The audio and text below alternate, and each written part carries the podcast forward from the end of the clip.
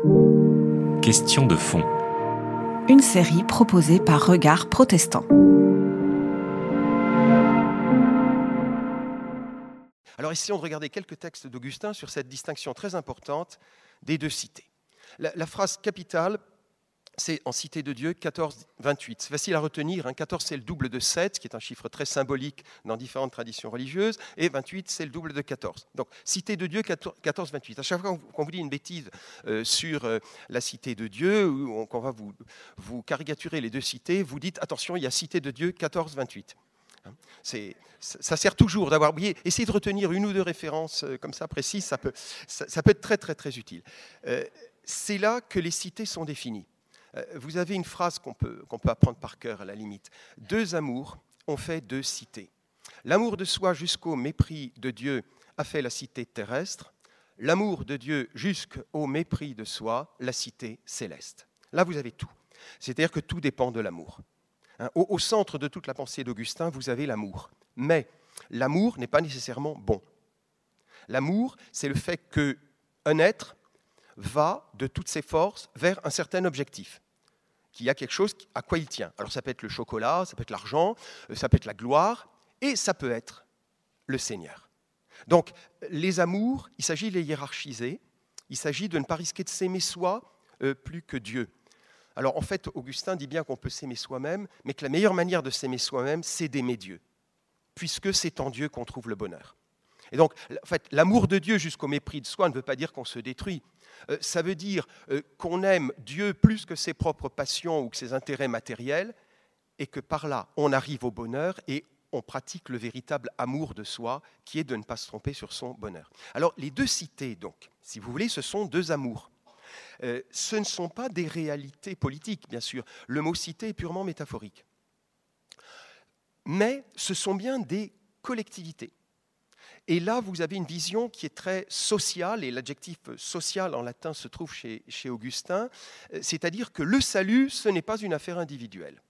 Et donc, ce qui se prépare pour l'éternité, ce n'est pas la, euh, béatitude de, chacun, de X et de Y, qui sera en relation privilégiée, personnelle, euh, privée avec le Seigneur éternel, c'est la constitution d'une immense communauté, dans laquelle, faites bien attention, il y a les anges, et les hommes. Donc la, cité de Dieu, ce qui est appelé la cité céleste, c'est la cité de tous les amis de Dieu, de ceux qui peuvent former une communauté avec Dieu tout simplement parce qu'ils l'aiment. Et ce ne sont pas euh, des entités institutionnelles, si vous voulez, ce sont des réalités euh, mystiques, en quelque sorte, allégoriques, à savoir que le monde, de manière invisible, je vais y revenir dans un instant, euh, de manière invisible, le monde est divisé entre ceux qui aiment Dieu et ceux qui ne veulent pas euh, l'aimer. De manière invisible, oui, c'est le texte dans Cité de Dieu 1.35 qui est un texte très très important. Les deux cités sont enchevêtrées et mélangées l'une à l'autre en ce monde jusqu'à ce que le jugement dernier les sépare. Ça, c'est la fin du livre 1, euh, c'est le chapitre 35 du livre 1, qui est un chapitre magnifique euh, justement sur l'autre, sur ceux qui ne sont pas dans l'Église, mais qui un jour seront quand même dans la cité de Dieu. C'est un, chapitre absolument magnifique d'ouverture. Et il y a cette phrase, les deux cités sont enchevêtrées et mélangées l'une à l'autre. Ça, c'est très important, parce que la, tentation humaine, euh, c'est de diviser le monde entre les bons et les méchants. Hein, il y a les gens bien, qui sont évidemment les gens comme nous, hein, bien sûr, euh, réflexe, non, mais réflexe identitaire tout à, fait, euh, tout à fait normal, on se met du bon côté, et puis il y a les affreux pas beaux qui sont euh, de l'autre côté. Et nous avons des désirs humains de frontières, justement, hein, de, régler les comptes assez vite, c'est-à-dire de penser que nous sommes du bon côté de la frontière, et que euh, les gens qui nous cassent un peu les pieds euh, sont justement du mauvais côté, et que c'est bien comme ça, que ça ne va pas changer, et que le jugement dernier ne fera qu'entériner ce que nous avons, d'une certaine façon, décidé en nous-mêmes, et que ce sera très bien, euh, très, bien comme ça. Or, Augustin montre bien que la frontière hein, entre ces deux cités ne se voit pas. Hein, les, les, deux cités sont enchevêtrées et mélangées. C'est-à-dire que même dans l'Église, il y a des gens qui sont potentiellement de la cité de Dieu Il y a des gens qui aiment Dieu. Puis il y a des gens qui sont dans l'Église. Augustin le dit, il sait très bien qu'à son époque, il y a des opportunistes. Il y a des gens qui sont dans l'Église, mais qui n'ont pas du tout envie d'être dans la cité de Dieu. Hein, qui sont dans l'Église parce que ça peut servir pour avoir un job, parce que ça peut servir éventuellement pour faire carrière euh, d'être chrétien comme les empereurs sont chrétiens, mais qui sont, dit Augustin, les, premiers à déserter les églises pour aller voir un combat de gladiateurs et qui donc sont d'une euh, conviction assez euh, modérée. Or, en plus, ils peuvent changer. Donc la, frontière va encore, se, va encore se modifier. Je crois que ça, c'est très important. Euh, ce texte-là, pour moi, je, vous le livre euh, comme tel, c'est un remède au fanatisme. Hein. Le, fanatisme, et spécialement le fanatisme violent, et nous en avons des, et nous en avons des, des, exemples, et nous savons très bien ce que c'est qu'un terrorisme à prétention religieuse, le fanatisme, c'est d'anticiper sur le jugement dernier. Hein. On, est soi-même l'agent euh, anticipé du jugement dernier, on sait qui mérite de mourir, on a sa Kalachnikov, et euh, la pratique que l'on a euh, de la tuerie est conçue comme un acte religieux. Parce qu'on veut anticiper sur un jugement, parce qu'on anticipe sur la fin, et parce qu'on croit que tout est visible. Or, pour Augustin, la frontière n'est pas visible. Je crois que ça, c'est une garantie de liberté, et c'est une garantie aussi de véritable, de véritable tolérance. J'en viens à un autre aspect euh, de la cité de Dieu, euh, c'est que la cité de Dieu est en devenir. La, cité céleste, hein, on peut l'appeler cité de Dieu ou cité, cité céleste, peu, importe.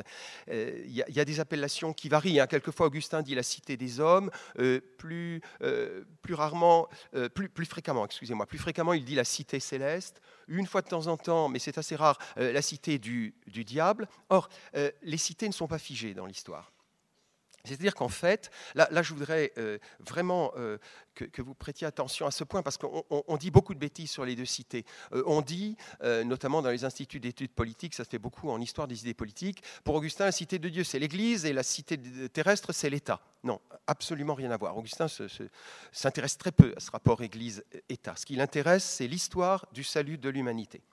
Donc euh, la cité de Dieu n'est pas, l'Église, même si dans l'Église on travaille à préparer la cité de Dieu, la cité terrestre n'est pas euh, l'État. Et puis, ce ne sont pas deux réalités figées qui seraient en lutte l'une contre l'autre.